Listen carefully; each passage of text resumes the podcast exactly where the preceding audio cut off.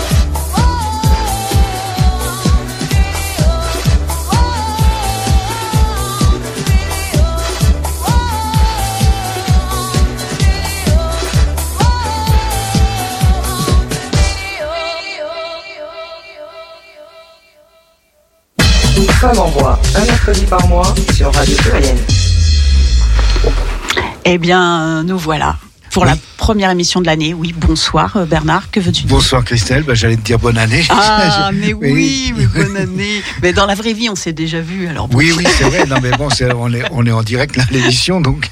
Bonne année à Et bonne année à nos invités. Eh Et, bien sûr. Plein de monde dans le plateau, sur le plateau. Euh, aujourd'hui, on est trop contents. C'est trop bien. Euh, bah, je vais vous les présenter d'ailleurs, euh, mes invités ce soir. Alors avec nous, nous avons SOS Homophobie, représenté par Valériane. Bonsoir. Bonsoir, bonne année. Et Marie. Bonsoir et bonne année également. Et à ma droite, je vous le dis, mais vous ne voyez pas, mais je vous le dis quand même, il y a Charlotte et Alexandra qui sont... Je vous laisse parler, pardon. Bonsoir. Bonsoir, bonne année tout le monde. Je voulais pas vous frustrer d'un bonne année, pardon. qui sont avec nous ce soir parce qu'elles ont un beau projet qu'elles vont nous raconter. Et puis dans la vie, il se trouve qu'elles sont mariées. et depuis longtemps, vous êtes mariées euh, Plus de 4 ans, bientôt 5. Tout à fait. Merci, euh, la loi. Tout à fait. Oui. on va parler euh, beaucoup à dire du coup ce soir sur, sur avec SOS homophobie bien sûr. Mais je, veux commencer, je veux commencer comme comme chaque émission par ma petite humeur, voilà, en forme un peu aussi de bonne année. Je, vais vous, vous parler de femmes, ça ne va pas changer. Ouais, je, ne me sens pas en sororité avec toutes les femmes, on va dire. Et, et euh, en ce début d'année, euh, l'annonce du nouveau euh, ministère m'a un peu laissé, m'a un peu laissé pantoise. à l'heure où la ministre de l'Éducation nationale s'appelle Amélie Oudéa Castera, bien sûr, ce n'est pas son nom qui me pose problème, vous l'aurez deviné, mais son passif. Euh, à l'heure où ma ministre de la Culture, notre ministre de la Culture est Rachida Dati, je m'interroge. Alors je m'interroge pas sur sa compétence hein, euh, en, la matière, en matière de culture, vu que sa compétence, nous la connaissons, elle est inexistante. On est tous d'accord jusque-là? Euh, mes consoeurs et mes confrères, alors j'ai vu ça, hein, j'ai lu ça dans les journaux, ils ont eu beau chercher ce qu'elle avait fait à la mairie du 7e arrondissement où elle est élue. Euh, visiblement, elle n'a jamais ouvert un dossier concernant la culture. Donc euh, on part sur des bonnes bases. Euh, merci de nous l'avoir nommée. Alors c'est vrai qu'à l'annonce de son nom, bah, j'ai été effarée d'abord, puis effrayée. Bon, surtout que sa prédécesseur, Ima Abdul Malak, avait plutôt fait le boulot. On peut dire qu'elle avait fait le boulot. Hein. On en plus, à Lyon, on la connaît, Rima. Il se trouve que, il se trouve que j'ai bu un café avec Rima euh, avant qu'elle soit, qu'elle, soit ministre. Et euh, ben, je la salue d'ailleurs. Euh, bon, elle avait, elle avait plutôt fait le boulot. Elle faisait plutôt, euh, plutôt une unanimité, euh, voilà, de quelqu'un de respectable. Elle connaissait le milieu. Je le dis pour ceux qui ne connaissaient pas du tout son parcours, mais elle, a été quand même la présidente de Clowns sans frontières. Euh, elle a été conseillère à la culture à la mairie de Paris et, bien d'autres choses. Mais bon, elle venait pas de nulle part. En tout cas, ça c'est sûr. Bon, d'accord. Elle a eu le tort de faire comprendre que euh, de par Dieu, ben ça craint, par exemple. Euh, elle a eu le tort de dire, elle a même de laisser entendre que la loi immigration était plutôt indigne. Donc euh, voilà, autant vous dire que quand même j'aime bien cette nana moi. Euh, alors bien sûr, on n'est pas, on n'est pas bête là. On a tous bien compris la stratégie tactique du nouveau gouvernement et de son premier ministre en nommant Rachida. Euh, à chaque fois, je dis, j'ai toujours du mal à y croire, hein, mais c'est comme ça. Donc, j'attends qu'une seule chose en fait, c'est qu'elle nous étonne finalement. On est d'accord. Je me dis, elle brigue la mairie de Paris, donc il va falloir qu'elle fasse un truc bien quand même pour que les gens aient envie de voter pour elle. Donc on, va voir. Bon. Non, euh, par contre, vraiment là, ce qui m'interroge, c'est finalement sur la parité. Est-elle vraiment nécessaire? Parce que nous, qu'est-ce que qu'est-ce que nous voulons? On veut simplement des femmes et des hommes compétents. Et des femmes compétentes, on en connaît à Femmes en Voix. Moi, j'en reçois tous les mois dans cette émission. Il y en a beaucoup. Et c'est d'elles, en fait, dont je veux parler. C'est ces femmes qui ne rentrent pas en politique, politicienne en tout cas. C'est ces femmes que nous recevons régulièrement, qui militent, qui s'engagent, qui agissent, qui montent des associations, des collectifs, qui sont solidaires et qui font bouger le monde. Elles se fichent du pouvoir, elles ont des valeurs, donc c'est à elle que je veux faire confiance, c'est elle que j'ai envie de suivre et c'est dans leur façon de faire de la politique citoyenne que je crois. Et c'est à elle que je veux rendre hommage, non, fémage en ce début d'année. Elles seront toujours bienvenues dans notre émission, bien sûr, euh, ainsi que les élus d'ailleurs qui sont sur le terrain et qu'on connaît aussi et qui connaissent leur dossier, bien sûr. Je ne veux pas euh, faire euh, de, une séparation entre ces deux femmes de ce deux genres de femmes-là. Mais par contre, au gouvernement, visiblement, ces femmes-là, ils ne les connaissent pas, puisque il n'y a eu personne un peu de valeur, euh, enfin de valeur, de compétence plutôt pour rentrer euh, dans ce gouvernement. Voilà, elles ne sont pas dans le répertoire de la majorité. Seulement quatre femmes au poste de ministre régalien, c'est très peu, dont notre chère euh, Amélie Oudéa Castera, donc ministre de l'Éducation nationale. des sports et des Jeux Olympiques, ça j'aime bien le, truc entier, c'est énorme. Euh, Prisca ministre déléguée chargée du renouveau démocratique et porte-parole du gouvernement. Aurore Berger, ministre euh, chargée de l'égalité entre les femmes et les hommes. Et Catherine Vautrin, ministre du Travail et de la Santé. Voilà. Voilà. Et tous les autres, ben, c'est des gars, comme d'habitude. Le patriarcat est toujours là. Alors, continuons de tracer nos routes en sœurs de lutte, en sœurs de fête aussi dans l'inclusion et le partage. C'est ça que je voulais euh, comme un souhait pour cette nouvelle année 2024. Des choses à rebondir. Je sais, Valériane, que tu es dans le milieu de la culture aussi. Oui, tout à fait. tu as, quelle a été ta réaction euh ah, bah, je pense que c'est un peu. Enfin, je partage ton étonnement. Après, c'est toujours difficile, euh, sachant que suite. Enfin, par exemple, pendant le, la période Covid, on a senti que la culture n'était pas essentielle au regard euh, du gouvernement. Néanmoins, aujourd'hui, on est sur des métiers qui permettent de faire du lien qui permettent euh, d'échanger, d'ouvrir l'esprit. Je pense que c'est un symbole d'une bonne santé euh, sociétale que d'investir dans la culture et que de prendre soin de la culture. Alors, euh, je partage ton avis. On attend de voir ce que Rachida Dati fera et on espère qu'elle va nous surprendre en bien. Bien sûr, bien sûr, bien sûr. Marik c'est vrai qu'au niveau culturel, euh, bah, bah, c'est pas mon domaine à moi du tout. Je suis dans le soin, je suis infirmière. Mais effectivement, j'étais un peu surprise euh, de la nomination de Rachida Dati au ministère de la Culture, alors que je ne suis pas du tout dans le milieu, mais moi-même, ça m'a un petit peu étonné de, de voir qu'elle prenait ce poste-là, sachant que, bon, connaissant un petit peu ses opinions politiques, etc., je me dis, bon, vers où on va aller hum, hum, hum. Et sur ce besoin, enfin ce besoin finalement, peut-être qu'on n'en est plus là. Moi, je me dis de la parité, absolument. Je ne sais pas si vous avez un avis sur la question. Je pense que la parité, c'est bien quand elle est justifiée, quoi. De mettre des gens qui, qui ont la place d'être là. Euh, parce que là, Rachida Dati, c'est l'exemple exact de bon, bah, est-ce qu'on l'a pas mise là parce que c'était une femme, quoi. Enfin, on sait pas trop finalement. Ah oui, moi je, partage cet avis. Euh, je dirais pas que j'ai été surprise de sa domination parce que plus rien ne me surprend de la part de ce gouvernement. Euh, mais peut-être qu'elle va nous surprendre au cours de l'année. On ne sait pas. On attend que ça. en bien, comme tu as précisé. oui, oui, Mais après aussi, je crois que sur la parité, euh, peut-être la différence qu'il faut faire, c'est, je sais pas quel est votre point de vue, mais en tout cas, moi, je des fois, j'ai envie qu'il y ait des quotas, j'ai envie euh, que justement il y ait une vraie parité parce que j'aimerais qu'il y ait plus de représentation de femmes à des endroits de pouvoir ou en tous les cas à des endroits où il y a énormément d'hommes.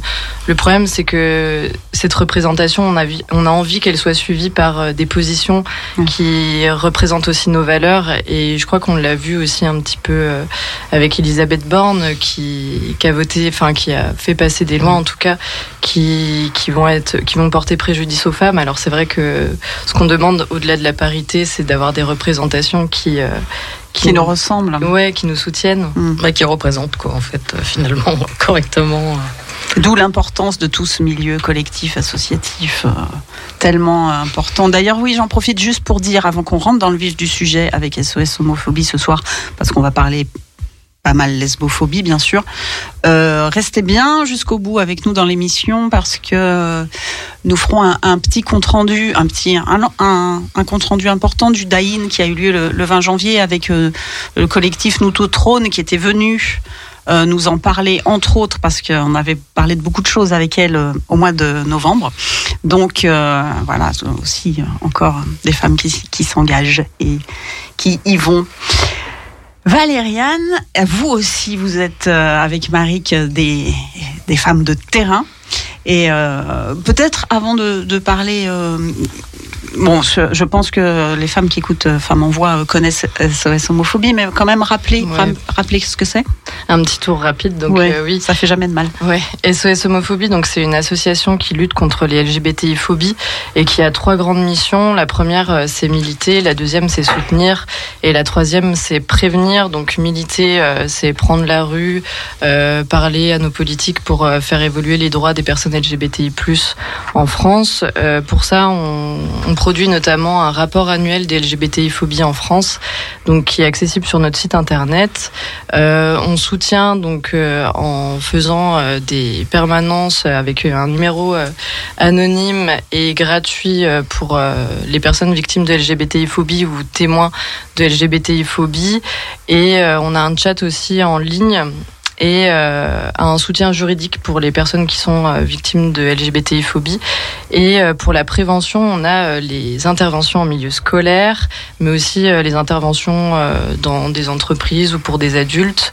Et on fait aussi des événements culturels pour justement accueillir des personnes LGBTI+, qui sont en questionnement, ou en tout cas des fois faire un bord plateau sur une scène, enfin sur une pièce de théâtre qui va parler de, ces sujets-là, ou, euh, ou alors aller dans des bars, dans des lieux culturels pour euh, se montrer et puis pour faire des événements safe et inclusifs. Genre des soirées à thème et du coup. Euh, Tout à fait. Discuter. Très bien. Alors tu disais qu'il y avait un numéro.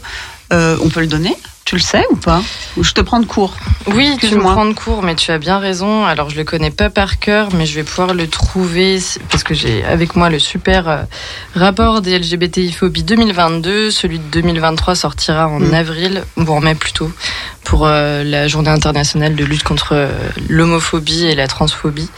donc, vous pouvez nous appeler au 01 48 06 42 41 et sinon, le chat, euh, c'est sur notre site internet. Très bien. Et en particulier, euh, Marie et toi, je crois que vous intervenez en milieu scolaire. Alors concrètement, comment ça se passe? Déjà, est-ce que ça veut dire quoi? Que vous, que c'est les établissements qui font appel à vous, que vous les démarchez? Comment ça se passe? Tout à fait. Alors euh, non, on démarche pas les établissements. En fait, euh, on a un, un agrément de l'éducation du ministère de l'Éducation nationale, donc un cadre assez euh, précis. c'est les chefs d'établissement ou les enseignants qui font appel à nous quand euh, soit il y a des cas de LGBTI-phobie dans l'établissement ou alors euh, dans le cadre de la lutte pour l'égalité, on va intervenir en milieu scolaire. On intervient de la quatrième jusqu'à la terminale et euh, en fait c'est en séance de deux heures en classe complète où on va proposer des échanges. En fait on, fait le pari des échanges. Donc on arrive, on s'installe, on demande à enlever les, les, tables et à disposer les chaises en cercle. On va se mettre dans le cercle avec les jeunes et puis puis euh, on va poser un cadre de débat avec elle et avec eux. Et euh, en fait, on arrive et on dit, bah, par exemple, euh, bonjour, je m'appelle Valériane, je suis bénévole à SOS Homophobie, je suis venue ici pour échanger avec vous. Qu'est-ce que ça vous évoque, SOS Homophobie? Et on commence là-dessus. Et après, on voit ce qui sort. Et en fait, on va avoir un rôle plutôt de modérateur, modératrice avec euh, les jeunes. Et l'idée, c'est vraiment de faire ressortir tous les a priori, tous les préjugés et de venir s'y euh, confronter pour euh, mieux les déconstruire et de poser la question. Par exemple, si on a un élève ou une élève qui nous dit, bah en fait, moi, je comprends pas, ça, je trouve ça dégueulasse. Ok, c'est quoi qui est dégueulasse? Dis-nous, enfin, mm. qu'est-ce qui est dégueulasse pour toi euh, J'ai un ami, s'il est homo, je veux plus lui parler. Ah bon, ok. Bah pourquoi tu veux plus lui parler Bah parce qu'il va tomber amoureux de moi ou elle va tomber amoureuse de moi. Euh, bien sûr, forcément. Donc on va leur dire, mais en fait, euh, vous êtes prêts à, à ne plus avoir une belle relation d'amitié seulement parce que la personne elle est homo? Qu'est-ce que ça raconte de vous? Et en fait, surtout, on a un peu, enfin, notre volet il est intersectionnel. On est quand même une une association féministe euh, qui ne met pas les discriminations, enfin qui ne hiérarchise pas les discriminations. Donc euh, ça nous tient à cœur aussi de parler de toutes les discriminations. Donc on va poser la question aux jeunes. Est-ce que vous connaissez des discriminations? Et puis ils vont nous parler en fait de choses qui les touchent directement. Ça peut être le racisme, ça peut être l'andiphobie, euh, ça peut être la grossophobie, ça peut être l'islamophobie. Et du coup, on va venir comprendre comment ça se passe. Donc on leur demande mais euh, comment ça se passe? Bah, Par exemple l'islamophobie, bah, on va insulter la personne, euh, on va l'isoler, on va plus lui parler, euh, ça va être peut-être des agressions dans la rue ou quoi. Et du coup on dit bah ok c'est quoi la conséquence pour la personne qui vit ça? Bah, l'isolement, la dépression, le suicide, on en parle aussi des fois et ça les concerne. Le harcèlement, le cyberharcèlement. Et du coup, une fois qu'on a on a ce, ces connaissances communes entre nous. Dès qu'on nous dit, bah en fait, moi si j'ai un pote, il est homo, ou euh, j'ai une pote, elle est lesbienne, je veux plus lui parler, on dit bah ok. Donc tout à l'heure, on disait, si tu parles plus à la personne, enfin les conséquences, elle va se sentir isolée, elle va être en dépression, elle va. Donc toi, t'es ok pour ça. Et si moi je te dis, demain, je vais plus parler, euh, enfin, ou je vais éviter une personne parce qu'elle est noire est-ce que tu trouves ça normal Enfin, de venir un peu les faire rentrer en empathie et de, mmh, les, mmh. de les faire comprendre. Euh, et vous sentez que ça bouge euh, chez eux que ça... et, ben, Si je reprends la parole là-dessus, parce que Lauriane, elle est depuis plus longtemps que moi sur les interventions milieu scolaires. Moi, je suis plutôt encore en découverte. Et c'est vrai que euh, ce que j'ai pu remarquer en classe, c'est que ça va être un peu hiérarchisé. Donc il y a des discriminations qui sont plus graves que d'autres. Ah oui. Donc euh, ça, on peut vraiment vite le rencontrer en classe ou euh, sur le sujet de, en tout cas... Euh, Genre être raciste, c'est plus grave qu'être homophobe ou Par exemple, parce que du coup, il y a aussi cette représentation du choix. Donc d'être homosexuel va être un choix. Donc on a fait un choix de vie. Oui, oui, c'est Donc c'est encore assez répandu alors que je me disais, bon, bah, quand même dans cette époque, on est en 2024 cette année, les gens, les jeunes ont compris que c'était pas forcément un choix. Et ben non. En fait, on se confronte encore beaucoup où, bah oui, c'est beaucoup plus grave parce que ça, c'est bien ancré qu'aujourd'hui le racisme est condamné par la loi, que c'est interdit, etc.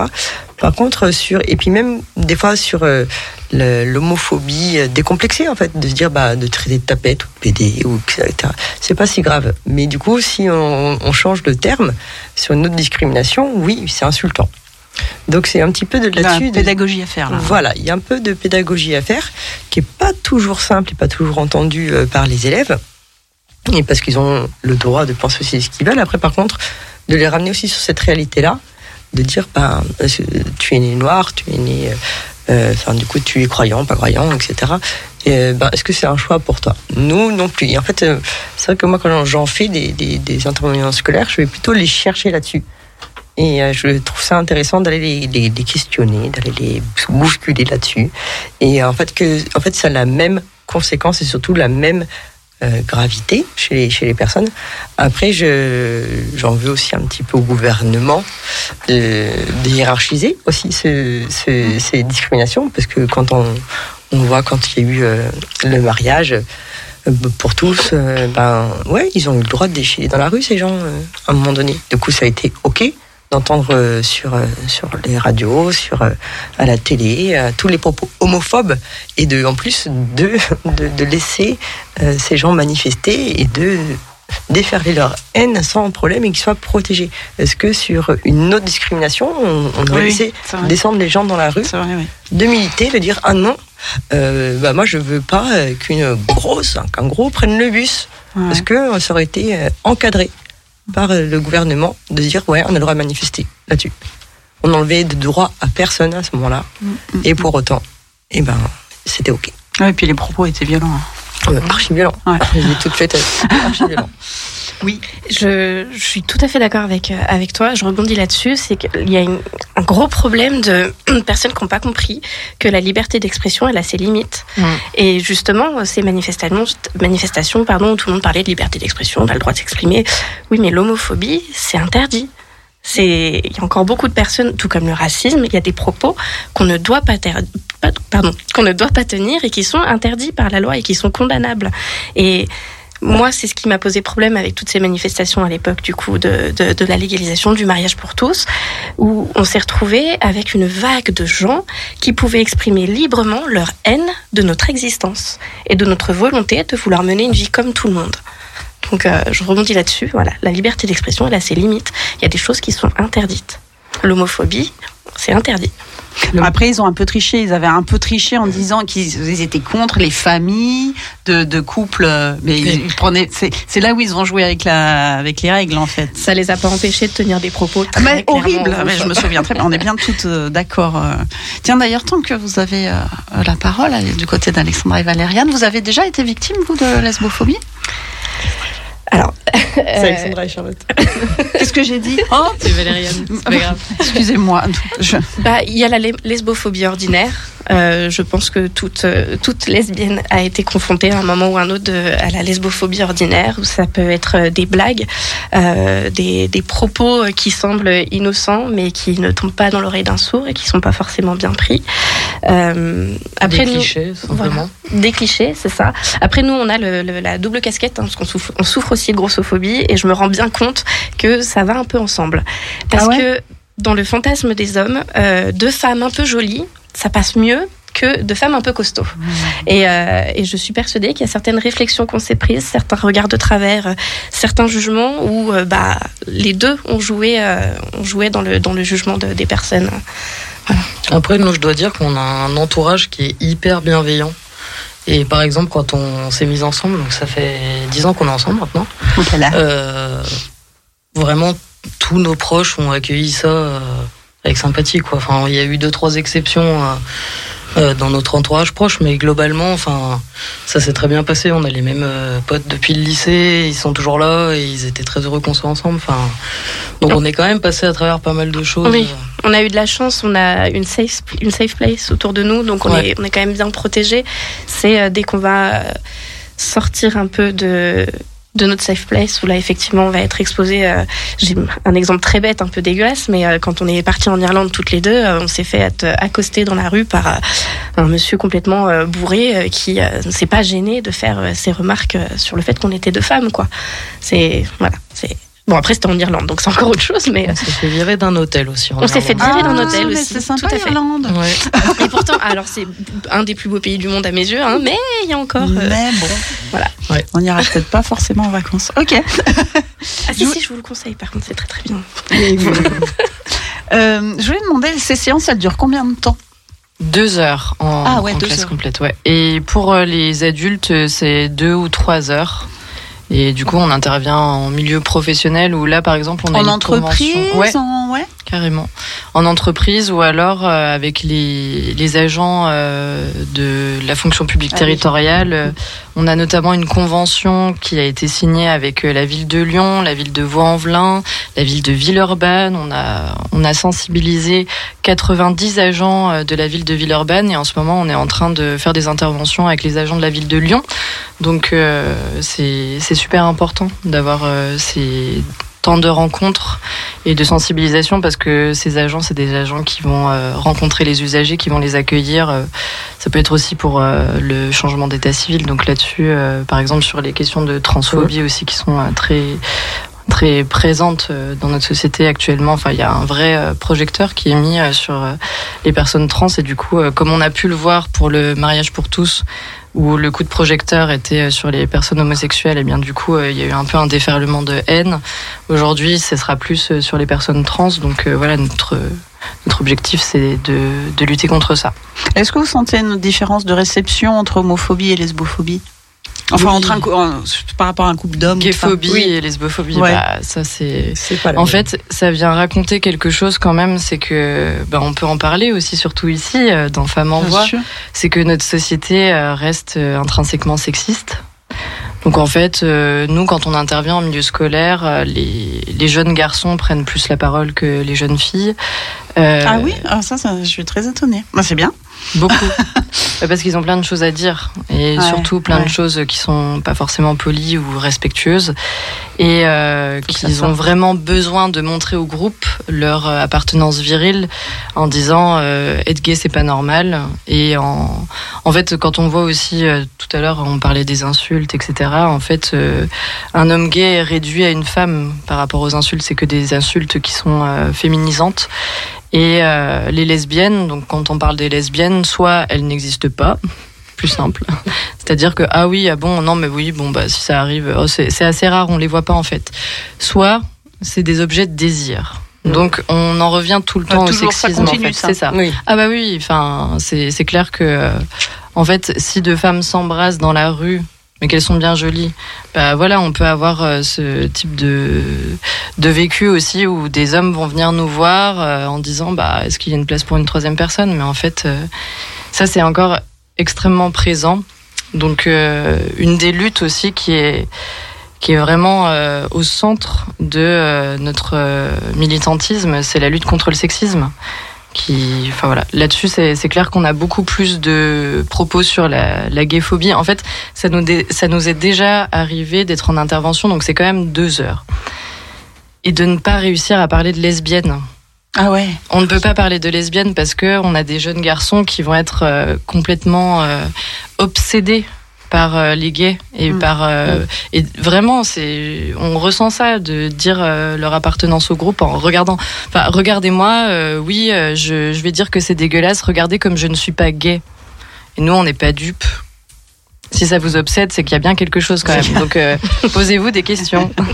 Mais voilà. Après, tu, tu, as, tu acquiesçais beaucoup, Marie, que tu avais quelque chose à non, compléter peut-être Je suis complètement d'accord avec Valériane euh, sur, euh, sur euh, cette visibilité de lesbienne qui est invisible. Et si elle est visible aux yeux des hommes, elle est souvent par désir, on va dire. ou effectivement, hein, dans la rue, moi, ça m'est arrivé plusieurs fois quand j'étais avec mes copines, de se faire accoster mais de façon tellement décomplexée euh, par les hommes qu'ils veulent venir voir justement cette troisième place. Est-ce que si je vais être avec un homme, il se serait permis de venir se demander s'il y avait une place euh, au milieu de nous. Donc en fait, il y a toujours ce manquement en fait quand on est un couple lesbien, c'est il y a un manquement. L'homme euh, n'est pas là et du coup c'est pas suffisant. Et il y a peut-être moins d'agression dans ma vision des choses, hein, parce que du coup forcément dans mon réseau j'ai aussi beaucoup d'amis gays hommes et qui se font plus euh, sur dans le harcèlement, c'est plus violent, physique, insulte. c'est une autre sorte de, de, de d'agression. Mais nous, les agressions, en fait, moi, j'ai pas envie de me faire accoster par les hommes, donc c'en est, est une. Euh, j'ai pas envie que d'être objet de désir de quelqu'un que je ne désire pas, et surtout que ce soit décomplexé à ce point-là.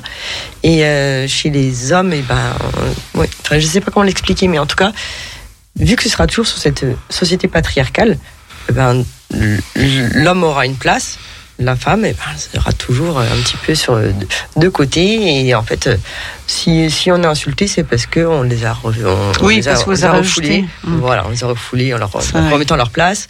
Et donc là, on va avoir du crachat, on peut avoir du, de l'insulte, on peut avoir pas mal de choses qui sont violentes.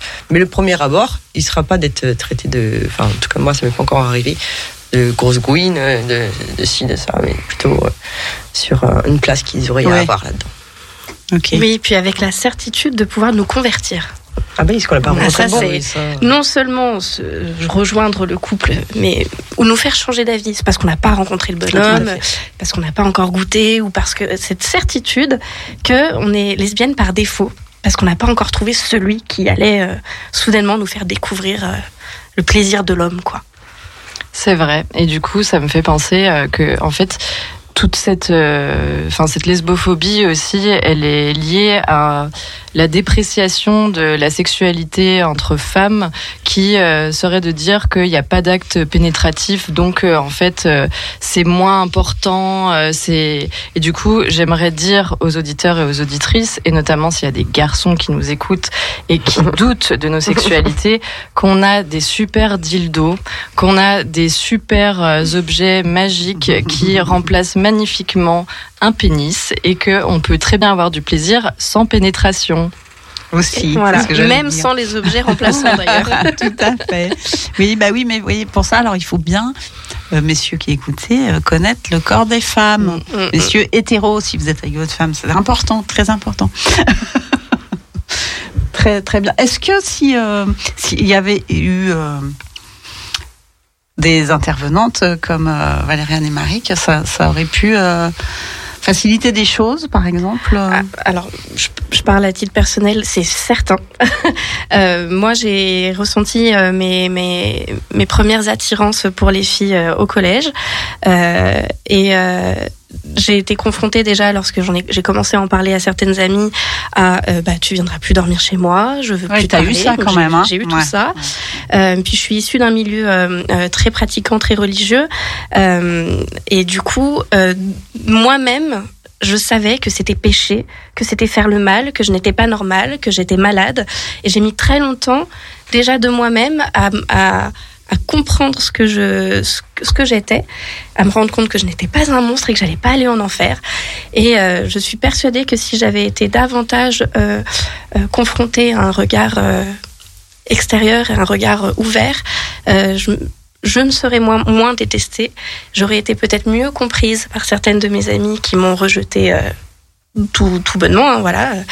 Et oui, c'est l'utilité publique, clairement, ce que vous faites. Enfin, je suis complètement d'accord avec toi. Moi, j'ai un parcours un peu similaire au niveau du collège, où je savais pas trop euh, ce qu'il en était, quoi. Et en fait, tu sais même pas si les questions que tu te poses, elles sont légitimes ou pas. Enfin, tu rentres un peu dans une phase. Euh, en plus, moi, j'étais en collège privé catholique, donc c'était encore autre chose. Et, euh, et, je pense que, par exemple, Alexandra, quand je l'ai rencontrée, j'ai mis longtemps à comprendre la, relation que j'avais avec elle et les sentiments qui se développaient, euh, j'ai mis longtemps à l'accepter. On les a rejetés longtemps. Et en plus, euh, t'as tout un, un, pan de ta vie où en fait, bah, quand t'es petite, on te dit que tu vas être un garçon, que tu vas te marier, que tu vas avoir des enfants. Et moi, ça m'a, j'ai mis beaucoup de choses en question euh, vis-à-vis de ça et j'ai eu du mal à à me dire que bah, en fait ma vie elle pouvait très bien être avec elle et que ça changerait pas grand chose au final quoi. Enfin... J'y connaissais tellement rien que quand on s'est mis ensemble avec Chat, je lui ai dit euh, je, je, fais le choix d'être avec toi et du coup on n'aura pas d'enfants. Alors que mon objectif numéro un dans la vie c'était d'avoir des enfants. Et à l'époque j'y connaissais tellement rien que de me mettre avec Chat c'était faire une croix sur mon désir de maternité. Pour dire à quel point j'y connaissais rien quoi. Donc oui, c'est d'utilité publique ce que vous faites. oui, justement, c'est une question qui nous revient souvent euh, quand on fait des interventions. Est-ce que euh, les, les, couples euh, homosexuels peuvent avoir des enfants Et en fait, la question qui, qui est posée là, c'est la question des représentations.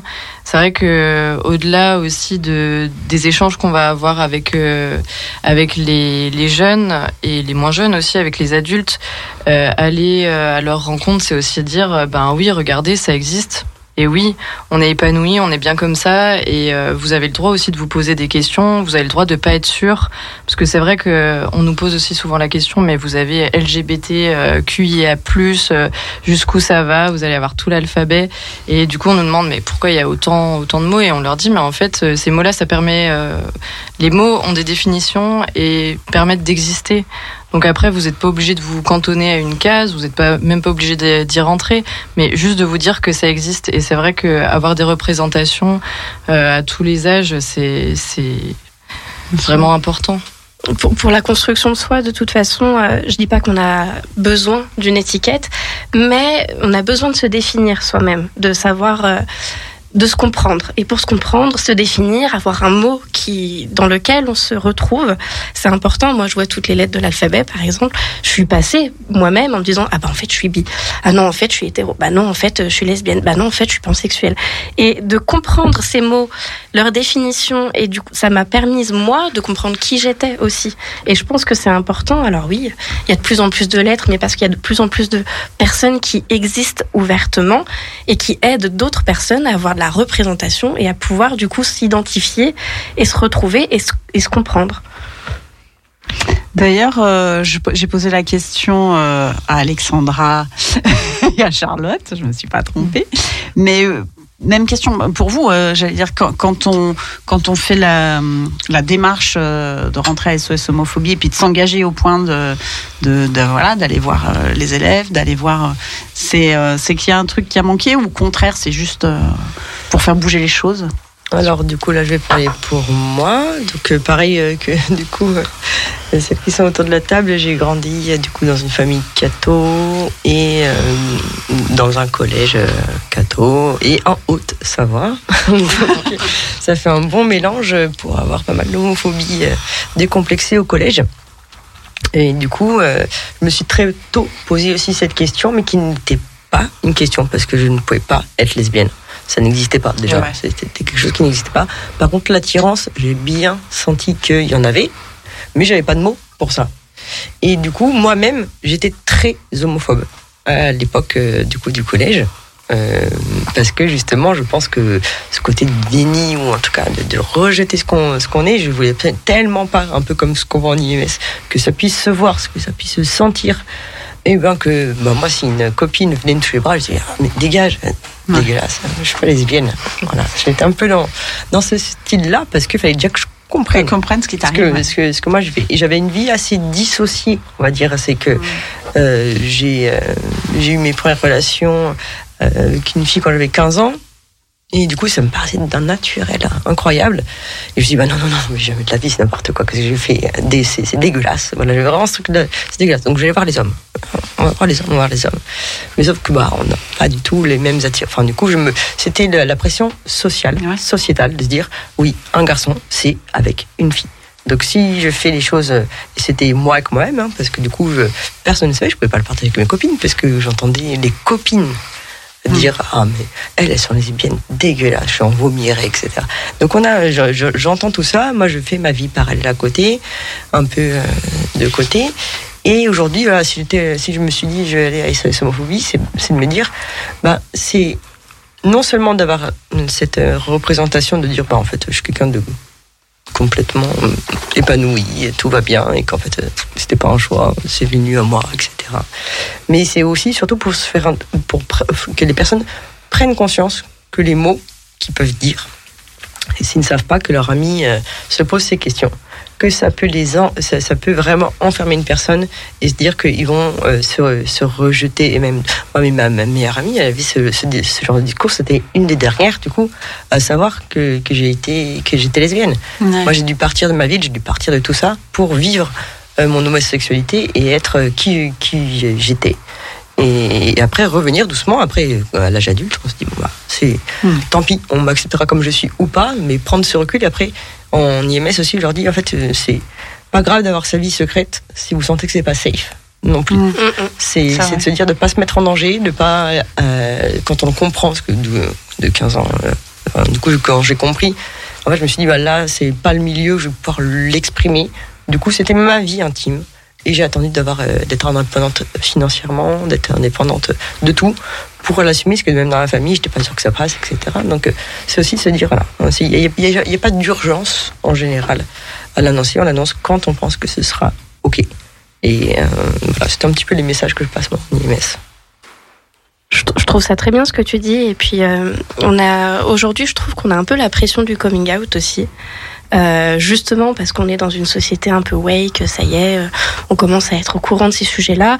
Et je trouve qu'il est important vraiment de répéter qu'il n'y a pas d'urgence à faire son coming out, il n'y a pas d'urgence à annoncer. Euh, et il y a même des endroits où on peut simplement décider de ne pas le faire parce que c'est pas un endroit safe, parce que c'est pas, c'est, c'est, c'est un contexte, je sais pas, je pense au milieu professionnel par exemple, où on sait qu'on va pas rester très longtemps dans cette entreprise, où on n'a pas des très bonnes relations avec les collègues.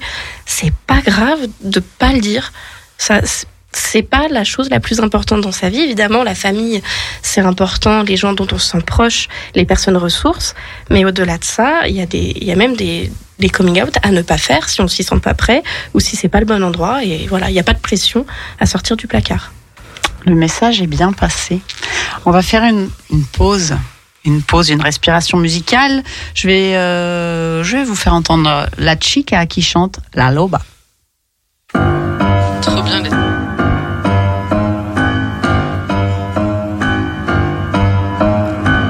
Soy la que manda, soy la que sabe. Anciana leyenda, alma salvaje, yo soy la que sana. Me conoces, ¿no? Me llevas en ti siembro, siembro profundo. I pick up the bones, I pick up the bones. Loba, I pick up the bones, I pick up the bones. Loba, recojo los huesos, recojo los huesos. Loba, recojo los huesos, recojo los huesos. Loba, deja la maga ver, deja la magia ser. Despierta, despierta, libera tu rabia, recuerda la esencia, ve, recuerda por qué. Siglos y siglos y siglos suena la voz del silencio. Ya no más. I pick up the bones. I pick up the bones. Loba. I pick up the bones. I pick up the bones. Loba. recojo los huesos, recojo los huesos, loba, recojo los huesos, recojo los huesos, loba. Loba. Loba.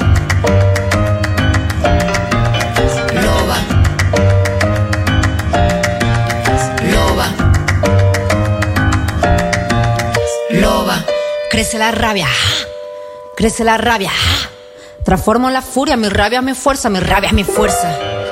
Puedo curar, curandera, me dicen, recojo tu hueso. Curandera me dice, le canto a tu cuerpo, recojo tu hueso. Le canto a tu cuerpo, recuperas piel. Le canto a tu cuerpo, recuperas piel.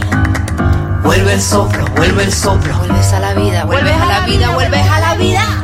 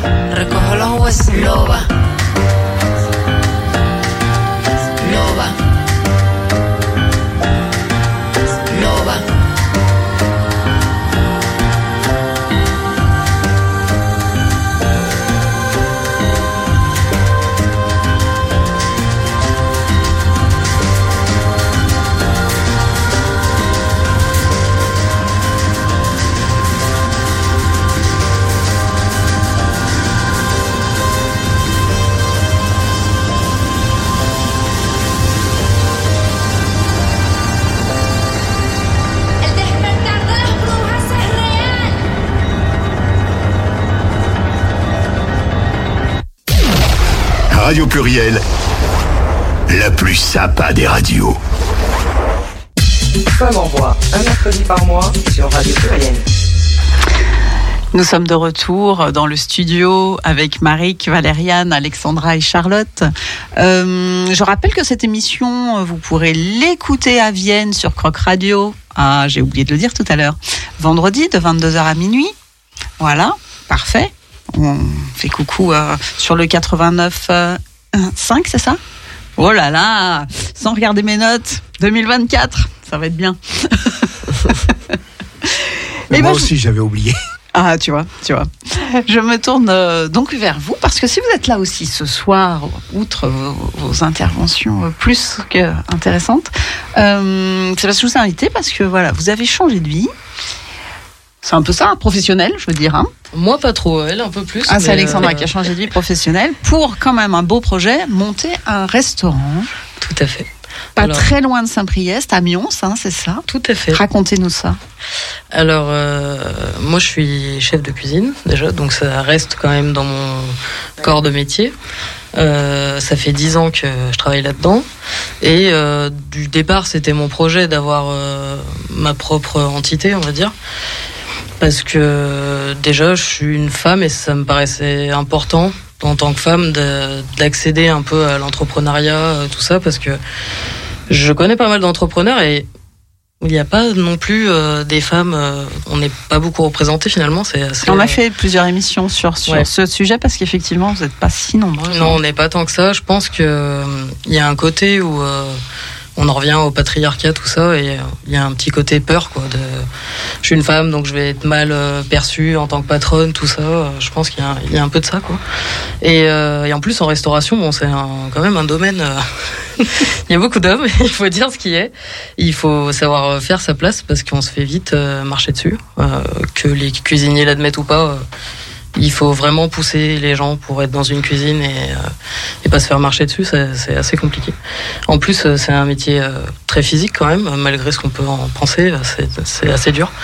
Et, et, du coup, je trouvais ça assez important d'avoir une place comme ça où je fais ce que je veux et je m'exprime de la façon dont j'ai envie. En plus, je pense qu'il y a un côté très artistique euh, dans mon métier parce qu'on est dans la créa de, la carte, des plats, de, toutes ces choses-là. Et, euh, et voilà, c'était important pour moi d'arriver sur ce projet-là dans lequel euh, Alexandra m'accompagne complètement du coup. c'est un peu ma directrice artistique, on va dire, globale euh, sur le sur Je suis la voix de la raison. Voilà, et la voix de la raison, parce que des fois, je pars un peu euh, dans tous les sens. Et, euh, et du coup, j'espère que ça deviendra une safe place en plus pour notre communauté, parce que ce serait cool, quoi. C'est un peu l'objectif C'est un des objectifs parce que Mions, c'est pas une très grande ville.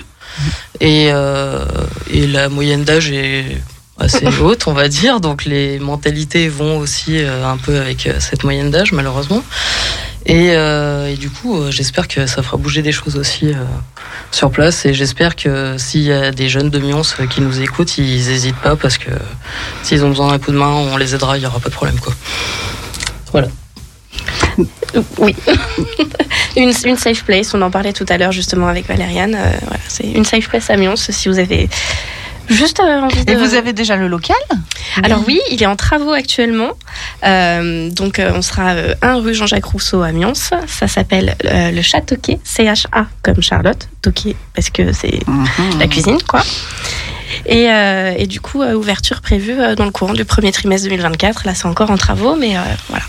Là, vous êtes à fond. Là, vous faites une pause dans les travaux, hein, c'est ça Tout à fait. Il y a encore de la peinture sur mon manteau et sur son pantalon. Ce sera quel genre de, cuisine? Eh ben, c'est marrant parce que j'ai beaucoup de mal à répondre à cette question parce que euh, j'ai pas de genre en fait. Euh, la cuisine, il y a beaucoup de catégories. Il y a des gens qui font euh, du créole, de l'italien, tout ça. Moi, je fais tout parce que je m'inspire des gens que je côtoie et du coup, bah. Alexandra, elle est de la Réunion, par exemple. Ma maman, elle est portugaise. J'ai de la famille italienne, donc euh, j'ai plein de voilà de petites choses comme ça, voilà, et je me fixe sur rien. Est-ce qu'il y aura des moules au menu Il y aura des moules au menu.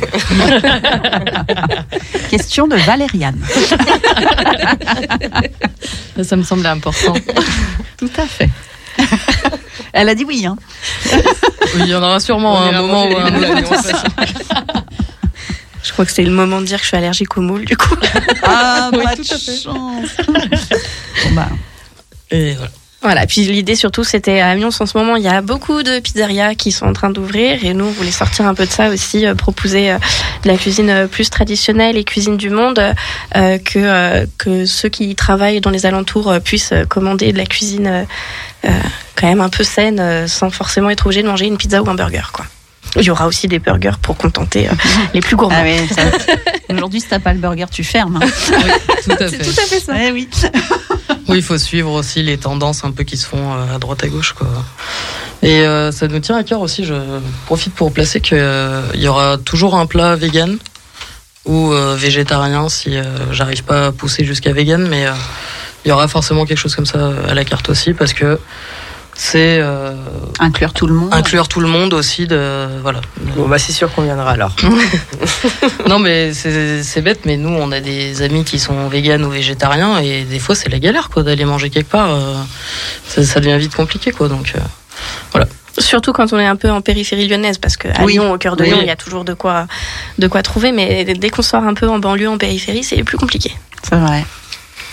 Et alors, quel a été le déclic pour, pour se lancer de toi, Alexandra, dans l'aventure Parce que t'es pas, t'es pas du. Je suis pas du tout du milieu, non. Alors moi, je, je, prends quand même la sécurité de pas quitter mon métier. C'est-à-dire que euh, je travaille en chef de projet euh, dans une boîte qui fait des gobelets en plastique personnalisés pour les événements.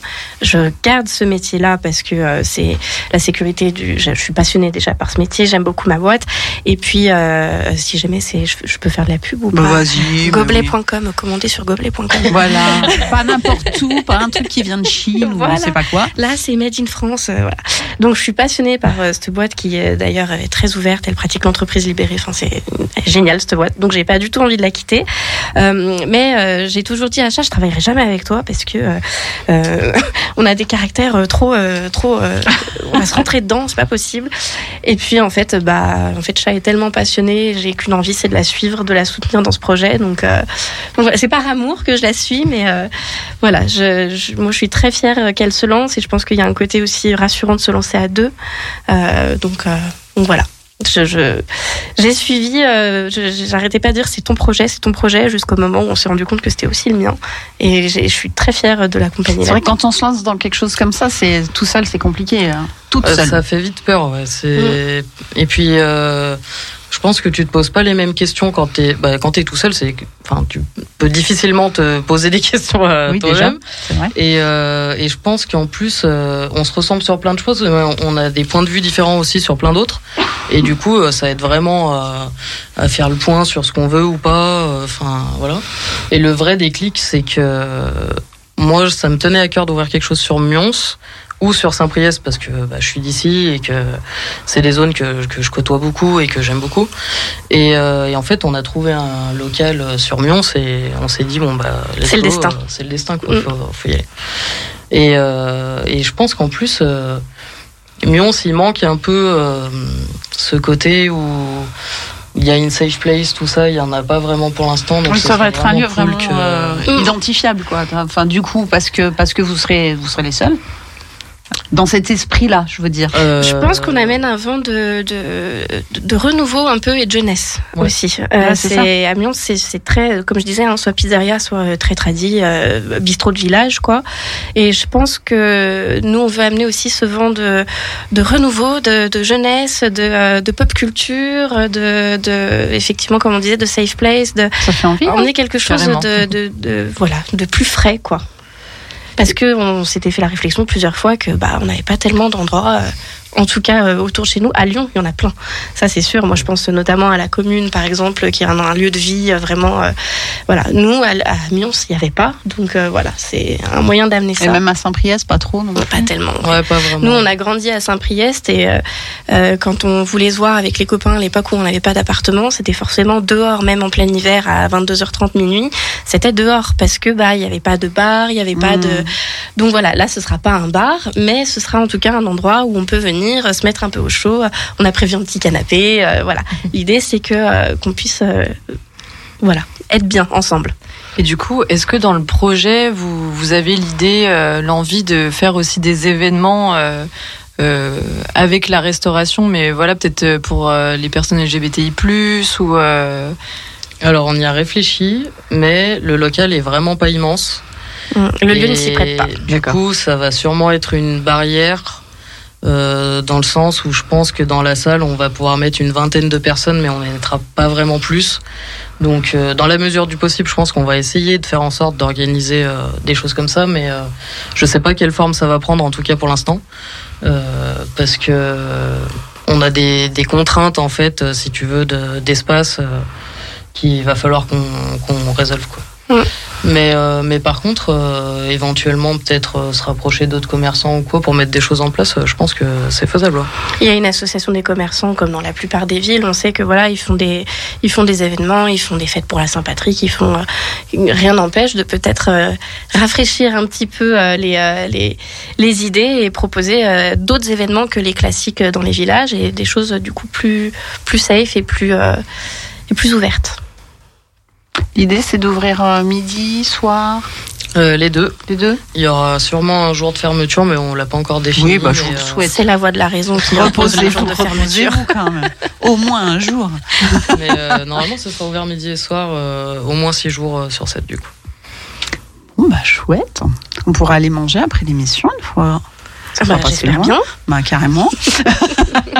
Ça changera. Du coup, euh, j'en profite du coup de dire euh, s'il y a des, des, filles qui veulent se lancer, lancez-vous quoi. Enfin, ah je sais que ça fait peur. Moi, la première, la première semaine, j'étais, j'étais pas bien quoi. Enfin, franchement, c'est un changement de vie qui est quand même assez conséquent. Et puis il faut, mais il faut pas avoir peur d'y aller parce qu'il y a plein d'organismes qui peuvent vous accompagner et allez-y quoi. Enfin, si vous sentez que vous avez la fibre et que vous pouvez y aller, il faut y aller quoi.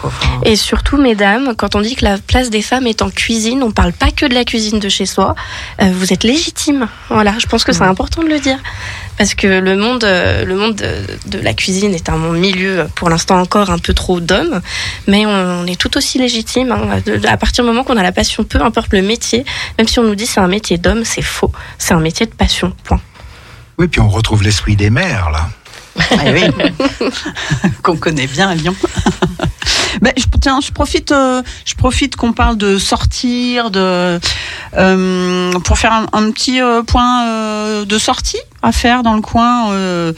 On aime beaucoup, je suis sûre que vous aussi, la salle de la MJC Jean Cocteau à Saint-Priest. Ah bah on la connaît bien.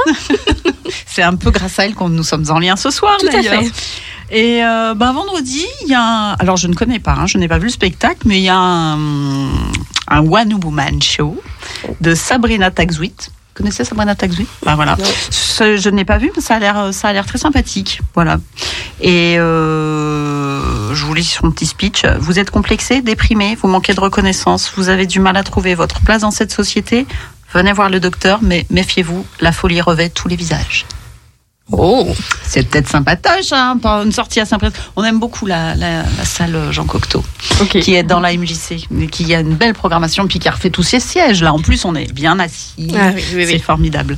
Et puis, petit clin d'œil à notre invité de décembre, Morgane la grande fée, qui était venue nous faire coucou et euh, qui était vraiment géniale. Alors elle joue à l'instant T, je vais la voir, euh, je vais la voir femme en voix, on va la voir vendredi. Euh, voilà, comme ça, si vous venez, bah, on se verra. c'est à l'instant T, donc dans le premier arrondissement, rue Humbert Colomès, si je ne dis pas de bêtises. et ça joue jusqu'à samedi soir, 20h30. Voilà, ça commence bah, ce soir, c'est sa première, là, maintenant, dans trois minutes. Elle y est. Génial. Morgane Berling, son spectacle qui n'a pas de titre. Donc elle nous avait expliqué que c'était comme ça. D'accord. Eh ben, on lui dit merde. Exactement. Et exactement. Et euh, c'était un bon moment hein, quand elle était venue aussi. Euh. Excellent. Ça me rappelle aussi le, le conteur sans histoire, ça. Qui a pas ah oui, qui a pas de titre, oui, c'est vrai, c'est vrai.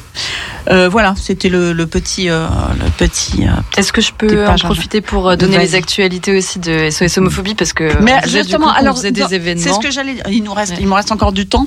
bien sûr, les événements.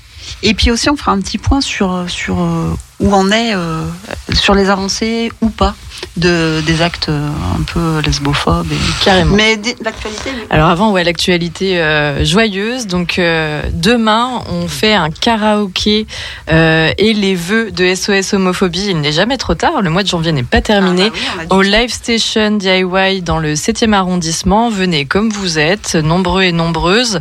S'il y a des personnes aussi qui sont intéressées pour devenir bénévoles dans l'association, franchement, n'hésitez pas. Ça va être une ambiance très très convivial, très sympa. Et si vous avez envie de pousser la chansonnette, alors c'est le moment. Et si vous avez envie d'adhérer à SOS Homophobie, moi je suis référente des nouveaux bénévoles qui arrivent dans l'association. Donc je serai là demain soir. Donc surtout n'hésitez pas, retenez le prénom Marik si vous voulez venir me voir demain pour savoir comment ça se passe pour adhérer à SOS Homophobie et connaître un peu plus l'association. Je me rendrai totalement disponible. Important, très important. Euh, allez adhérer demain sur place et j'imagine qu'aussi on peut adhérer euh, en ligne. En ligne, hein. en ligne. c'est même pas une adhésion. Si, on, si la, personne a une question autour de l'association, sans adhérer, vraiment de donner le don et d'être adhérent, on peut déjà se questionner sur l'association. Et donc, nous, on reçoit euh, du coup les, les, coordonnées de la personne, on l'appelle et on lui propose après une rencontre en physique. Donc euh, ça, oui, n'hésitez pas d'aller sur le site et de nous envoyer euh, le petit, le, petit mail qui va avec et on vous répondra dans les plus brefs délais. Tu redis le nom du lieu demain? Live Station DIY, un bar dans le 7e arrondissement de Lyon. Et aussi, euh, vous pouvez noter le 22 mars et tout le monde est convié. Donc si vous voulez venir, venez avec euh, plaisir. On fait une euh, grosse soirée au Sonic, la péniche qui est située dans le deuxième arrondissement, sur les quais de Saône. On va faire une soirée, on va probablement s'associer avec les Maxi Queer avec des performances drag et on va faire une soirée DJ set inclusive, queer. Venez, ça va être génial. Vous pouvez aussi, au niveau euh, des événements, vous inscrire euh, sur euh, la page de, du bar La Pharmacie. C'est un bar où on fait tous les mois, on a un partenariat avec eux, où on fait un blind test qui est ouvert à tout le monde. Et chaque tête qui vient participer au blind test rapporte, sans le donner, hein, c'est le bar qui nous le donne, donne 2 euros sur le fond de la fondation. C'est souvent assez convivial avec plusieurs de, du coup, de, de musique, de, musique etc. Donc c'est les bénévoles qui l'animent et vous êtes les bienvenus dessus. Il y a toujours un petit prix à gagner à la fin. Euh, c'est un endroit assez sympa et ça se fait tous les mois. Par contre, il faut aller sur le bar de la pharmacie pour savoir à quelle date. Le prochain, c'est la semaine prochaine, c'est mercredi prochain, le 31 et euh, le thème, ça sera euh, musique kitsch. Alors franchement, ça, ça se rate pas, ça. Je note. en plus, ils ont une bonne cuisine, les serveurs sont sympas. Enfin, c'est vraiment. Et le bar La Pharmacie, il est dans quel arrondissement? C'est dans le troisième, jonction troisième, septième, et c'est vrai que c'est assez euh, génial parce que en fait c'est le bar qui nous a invités euh, pour euh, faire des blind tests. Donc il y a des blind tests tous les mercredis et une fois par mois, un mercredi par mois, c'est pour SOS homophobie. Donc c'est les bénévoles de l'association qui animent et en fait en fonction du nombre de personnes qui participent au blind test, et eh ben à chaque fois ça nous ramène de l'argent et ça, ça fait une, un don pour l'association. Sachant que si vous voulez savoir à quoi sert l'argent, l'argent sert à à, faire les frais pour euh, tout ce qui est euh, juridique, en fait, à accompagner euh, les victimes d'homophobie et aussi à produire ben, ces livrets comme le rapport des LGBTI-phobie.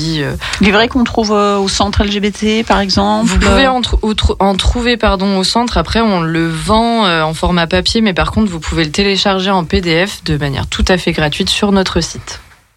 Très bien, très bien. Ça va être plus compliqué de faire les sorties après. ouais, après ah, profitez, ah bah profitez. Ouais, vous êtes dans la peinture en même temps. Oui. vous pouvez peindre le, le, jour et la nuit vous venez avec nous. Euh, voilà, on va faire ça. les afters. Alors oui, je, je, me, je, me, disais que faire un petit point en ce début d'année sur. Alors évidemment, ce que tu disais, hein, le rapport 2023 est pas encore sorti. C'est ça. Donc là, on sera sur les chiffres de 2022, mais on pense que c'est un peu sensiblement pareil. Attention aux mauvaises nouvelles. Hein. Ah bon, ben voilà. Je te laisse la parole. Ouais, bon, c'est juste pour donner un peu une vue euh, d'ensemble, sachant que voilà, en fait, nous, le rapport, on le fait avec les témoignages qui nous sont apportés. Donc, c'est une partie émergée de l'iceberg, vu que il faut que les gens connaissent l'association, il faut que les gens fassent la démarche de nous contacter. Donc, juste euh, pour euh, pour donner un peu des, chiffres, euh, donc en 2022, c'était 12% des cas de LGBTI-phobie qui euh, représentait les, les, cas de lesbophobie. Et euh, ces violences, elles ont principalement lieu dans le cercle familial, à 28%. Ensuite, c'est dans le cadre professionnel. Et ensuite, c'est le voisinage, puis le milieu scolaire.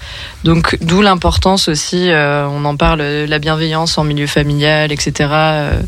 c'est encore aujourd'hui, c'est vraiment l'endroit où il y a le plus de violence avec le, le, cyberharcèlement en fait tout ce qui est en ligne. Alors c'est décomplexé vu qu'il y a l'anonymat et en fait c'est là où on se prend le, le plus de de euh, lesbophobie en tout cas et de LGBTI phobie.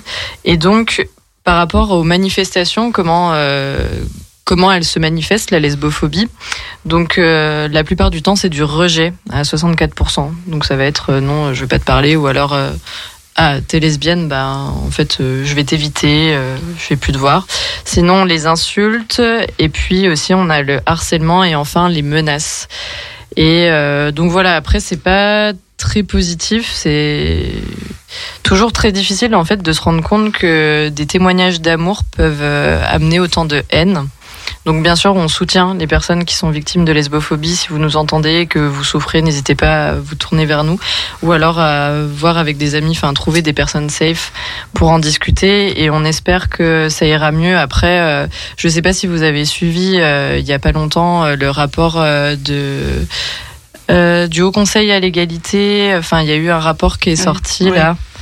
Euh, le sexisme est en train de remonter un petit peu, euh, donc euh, souvent c'est corrélé. On s'attend pas à avoir des chiffres qui diminuent en fait, donc c'est un petit peu blasant. Mais le plus important, c'est vraiment de se faire un, un cocon d'amour, un cocon safe, aller vers des personnes qui vous ressemblent, qui partagent vos valeurs. Essayez de d'aussi, euh, quand vous le pouvez, quand vous en avez le privilège ou euh, en tous les cas euh, les épaules, de disséminer des, des discours de non pas tolérance. En fait, moi, j'ai plus envie de parler de tolérance parce que ça me ça m'agace maintenant de dire j'ai envie qu'on me tolère. Non, j'ai envie qu'on me respecte. Mm. Je suis capable de respecter les gens en fonction de leurs différences donc euh, je demande la même chose. C'est ça aussi, vivre en société, c'est vivre avec la diversité. Je crois que ce pari, on, le fait tous et toutes déconjouis de droits et de de devoirs aussi et que qu'on vit ensemble. Donc euh, allons vers le mieux ensemble. Et voilà. Et dis-moi si je me trompe, mais je crois que ce qui nous avait étonné aussi dans ce rapport annuel, c'est que du coup, il y avait une hausse de, du, du, chiffre par rapport à 2021. Donc voilà, c'est. C'est l'espèce de retour de bâton de et aussi sur les féminicides et euh, sur le sexisme et sur euh, ouais. C'est le backlash aussi post MeToo. On est vraiment dans le, le, moment ah ok vous avez parlé euh, de, des violences sexistes et sexuelles très bien donc on vous a écouté maintenant là il y a le retour de bâton avec en partie des personnes masculinistes mais on a aussi des personnes je dirais plus ordinaire, enfin c'est ce sexisme ordinaire, mais en tout cas où, euh, voilà, on a mis le projecteur sur vous, on vous a assez entendu, maintenant euh, c'est bon, arrêtez. En plus, tous les jours, on a dans les médias euh, tel acteur a violé telle personnalité, et en fait, on vient ouais, ça heurte, on le sent bien, les, les Français et les Françaises, mais à un moment donné, il, faut, il faut voir les choses telles qu'elles sont. Enfin, même sur euh, les cas d'inceste, en fait, en France aujourd'hui, euh, on continue d'objectiver les enfants et de les déshumaniser. Ça, ça amène toutes ces violences. Il faut se remettre en question, il faut en parler, il faut euh, décloisonner tout ça. Et s'il y a des personnes qui nous entendent et qui se disent putain, elle commence à nous faire chier, ben on n'a pas fini de vous faire chier. C'est une promesse. Et tant mieux.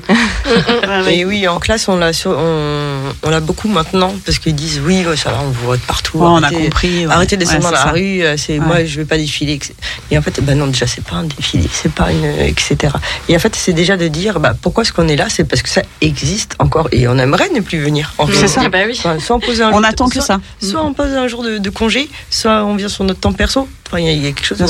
il y a un message en fait. Euh, et si on est là, c'est parce que on le subit encore et qu'il y a encore de la violence. Mm. Donc non. Mm. Et, aussi, comme ce que tu disais tout à l'heure, que j'ai trouvé vraiment, euh, c'est super pertinent. En fait, euh, l'homophobie, la lesbophobie, le, les LGBTI-phobies, ce n'est pas une opinion, c'est un délit. Donc euh, quand ça se passe aussi dans le milieu du travail, si vous n'êtes pas concerné par la question, parce que des fois on met beaucoup la pression aussi aux personnes LGBTI+, ben défends-toi, euh, parle-en à tes collègues pour euh, décloisonner les choses, pour euh, déconstruire les stéréotypes, mais en fait vous aussi en tant que collègue, en tant qu'ami, en tant que entourage, vous avez le droit de prendre la parole et de dire ah pardon cette blague j'ai pas très bien compris bah, ça, ça, ça, me dérange. Euh, je, je, préférerais que ça n'ait pas sa place euh, en milieu pro ou à un dîner de famille. C'est important. On a besoin d'alliés. Ce qui marche beaucoup sur les blagues comme ça, que ce soit les blagues racistes, les blagues homophobes, les blagues misogynes, c'est de jouer l'idiot qui n'a pas compris la blague. Parce que la personne en face, quand elle va vouloir l'expliquer, eh ben, elle va se sentir vachement bête parce qu'elle va se rendre compte que quand on l'explique, c'est vraiment pas drôle. Et en fait, c'est vraiment de l'homophobie, du racisme, de la misogynie. Donc, on joue l'idiot. Plutôt que de rentrer dans le conflit de non, là, ta blague, elle est raciste ou quoi, on risque de tomber face à des murs. Et eh ben, on demande, j'ai pas compris ta blague, tu, veux pas l'expliquer? Parce que moi, je, je, comprends pas. Et souvent, c'est comme ça qu'on va, au, fur et à mesure, bah, casser un peu ces élans de soi-disant liberté d'expression qui ne sont en fait que des violences euh, banalisées. Voilà le message est, passé. Euh, ben, puisqu'on est, on a parlé sexisme, euh, je vous propose de, revenir sur l'événement de samedi. Euh, donc je donne un peu le contexte, euh, pour, je rappelle le contexte. Donc nos tout trônes avaient organisé un die-in. Euh, donc rendez-vous, le rendez-vous était donné devant le palais de justice, l'ancien palais de justice. Là, il y avait de nombreuses femmes qui, sont venues faire le happening, on va appeler ça comme ça, chacune portant une pancarte avec le nom d'une femme décédée, euh, la date de l'événement. Ces pancartes étaient éclairées par des petites lumières, c'était très beau. Et à chaque nom euh, prononcé, elle se couchait au sol. Donc euh, voilà, je rappelle ça parce que je le dis pas tellement dans, dans le petit documentaire que, que, que je vous ai fait. Et, et on a retrouvé ben, évidemment Louise et, et Charlène qui étaient venues ici euh, nous parler de tout ça. Donc je vous laisse découvrir et puis ben, on en cause peut-être après entre nous. Une centaine de femmes sont devant le palais de justice. Chacune a sa pancarte à la main. Ça va bientôt commencer. Il y a plein de passants qui, qui s'interrogent, qui demandent ce qui se passe. Et euh, ça fait parler, c'est bien. C'est le but. Euh, ça va pas tarder à, à, commencer. Les dernières mises en place se mettent. Évidemment, à 100 personnes, ça demande de l'organisation. Chacune euh, est sur sa marche euh, concentrée et on sent beaucoup de beaucoup d'émotions euh, dans dans la foule de ces jeunes femmes parce que la, la moyenne d'âge est très jeune qui font ce happening, on peut appeler ça comme ça. c'est très touchant pour le moment. Bonsoir. Bon, bah, on est à quelques minutes euh, du, coup d'envoi du die-in et je suis euh, avec deux participantes. Je pense pour qui c'est très important d'être là. Qu'est-ce que, qu'est-ce que vous, vous en direz? Bah, on en dit qu'on voit toujours l'inaction, on voit toujours les dénonciations et il se passe jamais rien, les femmes sont pas protégées, donc c'est forcément quelque chose qui nous touche en tant que femmes parce qu'on peut se projeter, on peut imaginer que ça arrive à des proches à nous et euh, c'est l'inaction euh, est assez euh, frustrante euh, et, désolante. C'est votre premier Vous êtes déjà venu? Notre premier. Et c'est vrai que aussi ça nous touche parce que on a envie que ça bouge. Donc on se dit que nous à notre place, voilà, on est deux petites jeunes, etc. Mais on se dit ben let's go. On veut montrer qu'on est là. C'est super. Et ben ça commence bientôt, donc courage. Il fait un peu froid. Merci, courage à vous aussi. voilà. À plus tard. Qu'est-ce qu'on peut faire S'il y a des tarés, il y en a de partout. Mais vous êtes venu pour soutenir le, la cause ben, Bien sûr. Vous disiez tout à l'heure qu'on n'était pas très nombreux, mais en même temps, le fait qu'on soit là, ça fait parler. Les gens, ils se demandent. C'est déjà, c'est déjà un pas. Donc là, je parle à la, radio? Là, vous parlez euh, à Femme en Voix, émission féministe. Non, mais... vous êtes venu exprès. Mais de toute façon, non, non, non, j'étais à la manif avant pour oui. ça. Vous faites toutes les je savais que je suis une militante depuis l'âge de 17 ans. Je fais des manifs. Quand j'avais 17 ans, je, travaillais 45 heures par semaine chez Berlier, exploité au maximum. Parce qu'en dessous de 21 ans, on était moins payé. Et je faisais le boulot d'une adulte. Et euh, ça m'a tellement. Euh, je cru que j'allais mourir dans ce boulot, j'étais pas mature quelque part. Et euh, pour me battre, quoi. Et puis après, je me suis syndiquée. J'ai entraîné les copines à faire grève. On était toutes, toutes alignées. On était 6-7 à être exploitées comme ça. On nous surveillait comme ça. On allait aux toilettes, on nous surveillait. Moi, ça me donnait les boules. Pour 500, 500 francs par mois. C'était le début de votre engagement? Euh, ouais, bah, Déjà, j'étais une, rebelle, quoi. J'étais née dans une famille, 8 enfants, mon père était mort, j'avais 14 ans. Euh, j'étais l'avant-dernière, ma mère elle a galéré, donc euh, je me retrouve dans un truc comme ça. Et puis après, j'ai abandonné le syndicat, c'était à la CFDT, et puis ils s'en foutaient de nous. Hein. Ça, les faisait monter dans les rampes, parce que c'était les, bureaux à, à Vénissieux. Et donc j'ai plus cotisé. Après, euh, ils ont dû le savoir. Un jour, je suis pas allée travailler. J'ai un gros problème dentaire, mais ils le savaient. Mais j'ai pas appelé. Ils m'ont isolé. Deux jours après, je donnais ma démission. Trois semaines après, j'avais un boulot à Lyon. J'ai fait un autre boulot à Lyon. Deux boulots en trois ans. Après, j'ai fait mes études d'infirmière. J'avais pas fait de collège, pas de lycée. J'ai passé le concours, je l'ai réussi. Et le ministère du Travail m'a payé mes études. Ah ouais 28 mois d'études, ouais. Et euh, après, j'avais 5 ans d'engagement dans le service public, mais ça a été annulé pendant mes études. Donc après, j'ai fait euh, des nuits, j'ai fait du libéral, même dans le centre-ville, là, en premier. Et après, j'ai passé le concours pour entrer dans les lycées, parce que j'aimais bien les, ados. Avec mon vécu, j'avais, je me sentais proche d'eux. Ça s'est bien passé. Et maintenant, vous êtes retraité Bah oui. Et vous continuez à militer Ah bah oui, ah, ça c'est plus fort que moi. Les filles, elles me comprennent pas, mais... C'est très beau en tout cas là, comme l'installation là, ça commence à être impressionnant. À toutes et tous, pour rappel, nous sommes le collectif Nous Tout Trône, branche locale du collectif Nous Toutes. Et ce soir, euh, nous nous retrouvons pour rendre fémage aux victimes de féminicide, euh, principalement de 2023, mais bien sûr on pense à toutes les autres. Voilà, donc euh, le but de nos tout rôle et de toutes euh, en règle générale est de lutter contre les violences sexistes et sexuelles. Donc c'est dans ce cadre-là qu'on organise ce dialogue ce soir.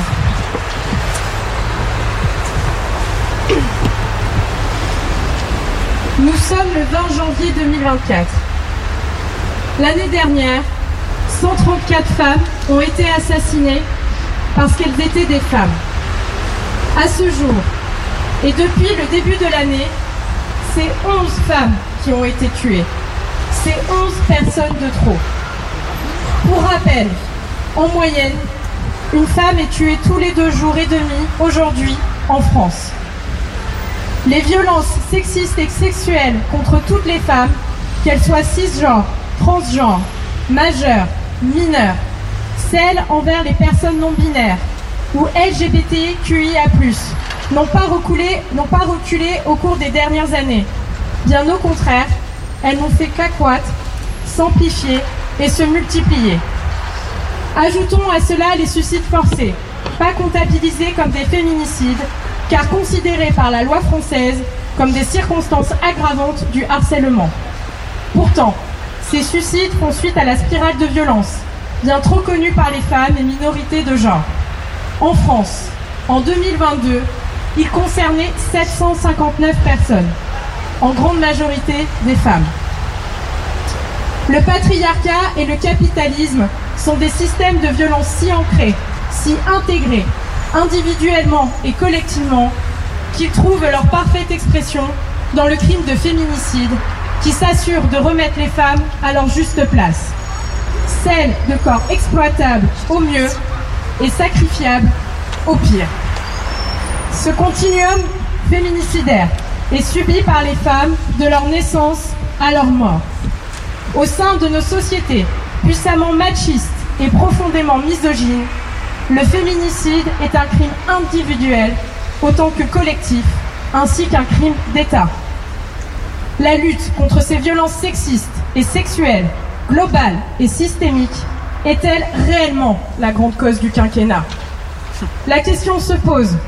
Quand 213 000 personnes sont victimes de violences au sein de leur couple chaque année, quand 94 000 viols ou tentatives de viol sont dénombrés par an et que seulement 0,6% de ces viols sont condamnés, quand 32% des femmes sont harcelées sexuellement à leur travail, quand 80% des plaintes pour violences conjugales transmises au parquet sont classées sans suite, quand 85% des personnes trans témoignent d'agressions transphobes, quand 130 000 mineurs sont victimes d'inceste chaque année, quand des patientes subissent des violences gynécologiques et obstétricales dans des lieux de soins, quand un homme sur trois pense que forcer une femme à avoir des rapports sexuels n'est pas un viol, quand 65% des femmes assassinées avaient pris contact avec la justice, mais que les pouvoirs publics leur ont tourné le dos refusant de prendre leurs plaintes, classant les enquêtes sans suite, n'écoutant pas leurs proches, ajoutant ainsi de la violence institutionnelle aux violences déjà subies. Ces personnes sont nos amis, nos sœurs, nos voisines, nos amoureuses, nos mères, nos enfants ou nos collègues, et leur mort aurait pu être évitée. Face à cette triste réalité, une prise de conscience collective a eu lieu, mais elle n'est plus suffisante. Alors qu'il est devenu maintenant évident que le président de la République et ses gouvernements successifs sont en total décalage avec les attentes de la société et ne mènent pas de politique publique adaptée, nous exigeons une allocation budgétaire de 0,1% du PIB de la France pour la lutte contre les violences de genre, soit 2 milliards d'euros. Que les forces de l'ordre connaissent la loi et l'appliquent. La formation de tous et toutes les agents professionnels susceptibles de prendre en charge une victime de violence. L'augmentation du nombre de personnels en charge de l'accompagnement et de la protection des victimes. L'augmentation des structures et des mesures qui garantissent la sécurité des femmes et des enfants victimes de violences. La non-suppression et l'augmentation des subventions allouées aux associations qui participent à la prévention des violences sexistes et sexuelles et à l'accompagnement des victimes. La mise en place d'un plan d'urgence pour la protection de l'enfance. La mise en place de droits pour protéger les victimes de violences conjugales au travail. L'inscription des féminicides dans le code pénal. Un réel comptage des victimes de féminicides par le ministère de l'Intérieur basé sur les chiffres des associations la reconnaissance et l'inscription dans la loi du suicide forcé comme un meurtre et non plus comme une circonstance aggravante du harcèlement. Donc nous allons maintenant lire le nom de toutes les victimes de féminicide de 2023. C'était le 12 janvier à Arc. Valérie avait 52 ans. C'était le 18 janvier à Malakoff. Virginie avait 46 ans. C'était le 19 janvier, à Paris. Catherine avait 46 ans. C'était le 22 janvier, à Saint-Brieuc. Angélique avait 22 ans. C'était le 22 janvier, à Pompéan. Catherine avait 47 ans. C'était le 24 janvier, à Lampe. Eva avait 20 ans. C'était le 24 janvier, à Digne-les-Bains. Manon avait 22 ans. C'était le 26 janvier, à Salle du Gardon. Siem avait 18 ans. C'était le 27 janvier, à Saint-Étienne-du-Rouvray. Mongia avait 73 ans. C'était le 28 janvier, à Argol. Elena avait 20 ans. C'était le 28 janvier, à Limoges. Magdalena avait 29 ans.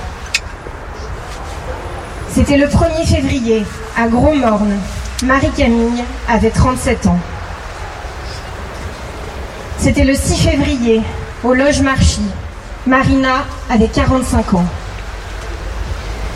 C'était le 6 février, à Gujan-Mestras.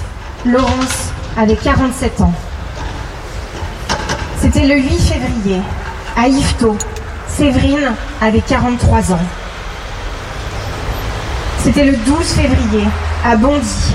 Flora avait 34 ans. C'était le 13 février, à Sevran.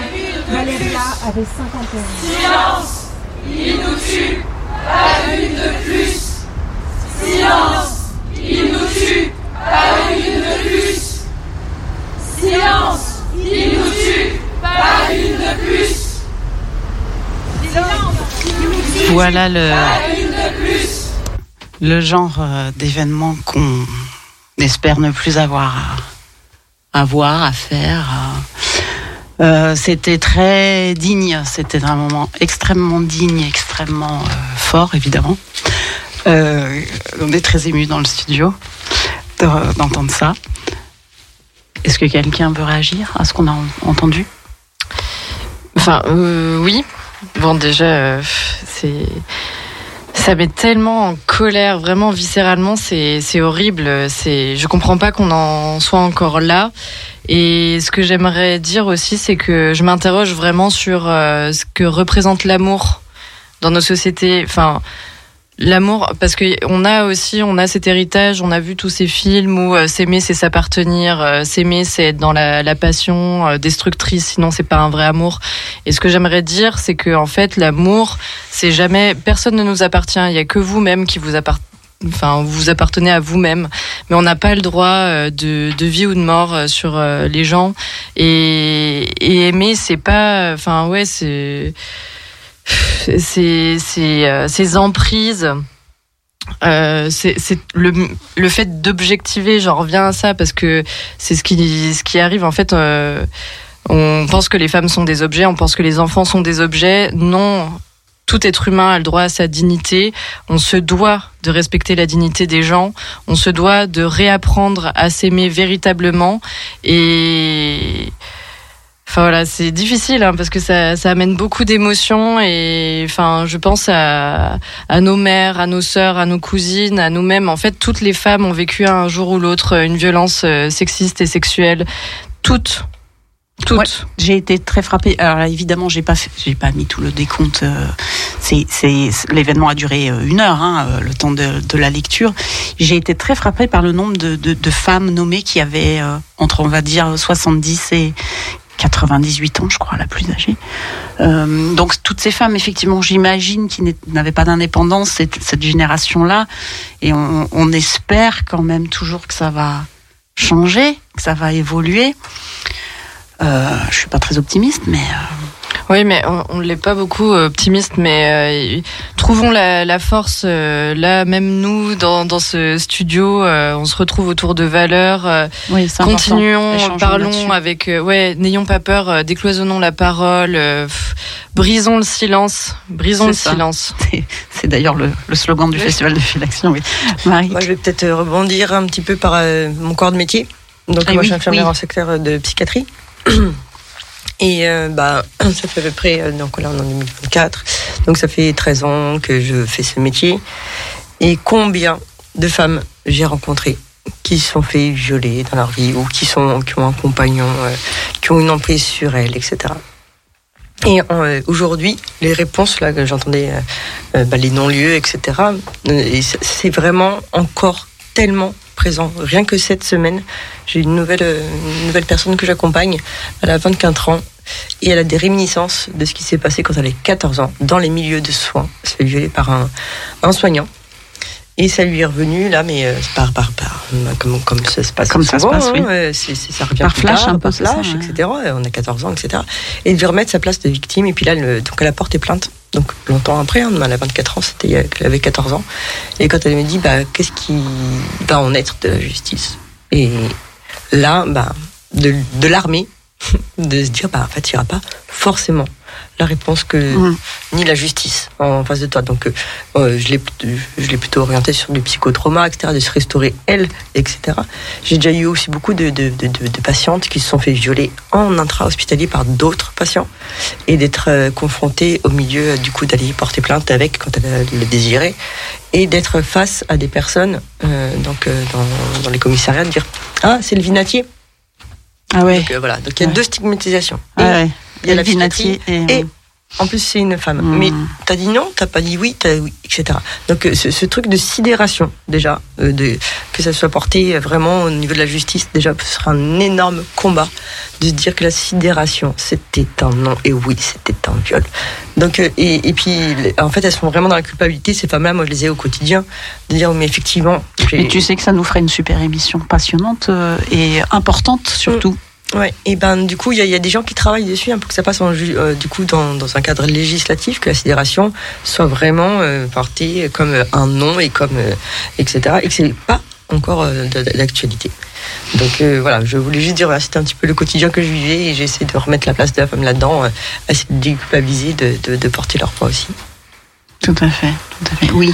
Dans le discours du coup de cette militante de nous toutes, elle disait euh, notamment dans tout ce qu'on voudrait comme euh, action euh, que le personnel policier, que la justice soit formée à accueillir les, les plaintes. Euh, je rebondis à titre personnel. Moi, j'ai pas de problème à dire que j'ai été victime d'inceste, que j'ai porté plainte, que j'ai été reçue par des gendarmes qui m'ont demandé comment j'étais habillée. Voilà. Donc aujourd'hui encore, il faut se battre contre ça. Il faut former le personnel à accueillir les plaintes et comprendre que demander si on a dit non euh, demander comment on était habillé, demander notre comportement, ce ne, sont pas, des questions mm. valables. Voilà. Eh ben, ce sera, ce sera notre mot de la fin parce que, parce qu'il nous reste 30 secondes. et que c'est passé à la vitesse de la lumière. Oui. Je voulais vous remercier fortement toutes les quatre d'être venues. Merci beaucoup euh, pour vos témoignages, pour vos éclairages. Euh, Femme en voix, on se retrouve, euh, on se retrouve le 28 février, mercredi 28 février. Voilà, je normalement, bah, on va vraiment parler voix parce que parce que nous, nous accueillerons entre autres une chanteuse, une chanteuse lyrique, une prof de chant, quelqu'un qui travaille la voix depuis des années.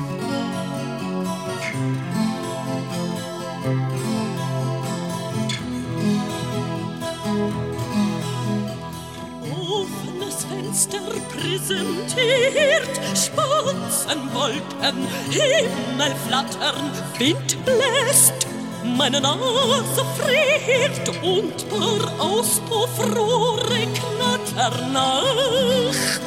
Da geht die Sonne unter, rot mit Gold, so muss das sein. Ich auf die Straße runter, fällt mir mein Bekannter ein, drum wird mir's jetzt schwer ums Herz. Ich brauch nur Vögel flattern sehen und fliegt mein Blick dann himmelwärts. Tut auch die Seele weh, wie schön Natur am Abend. Stille Stadt,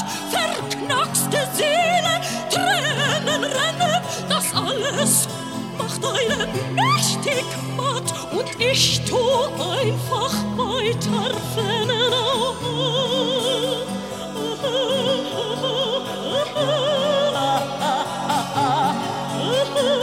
Oh,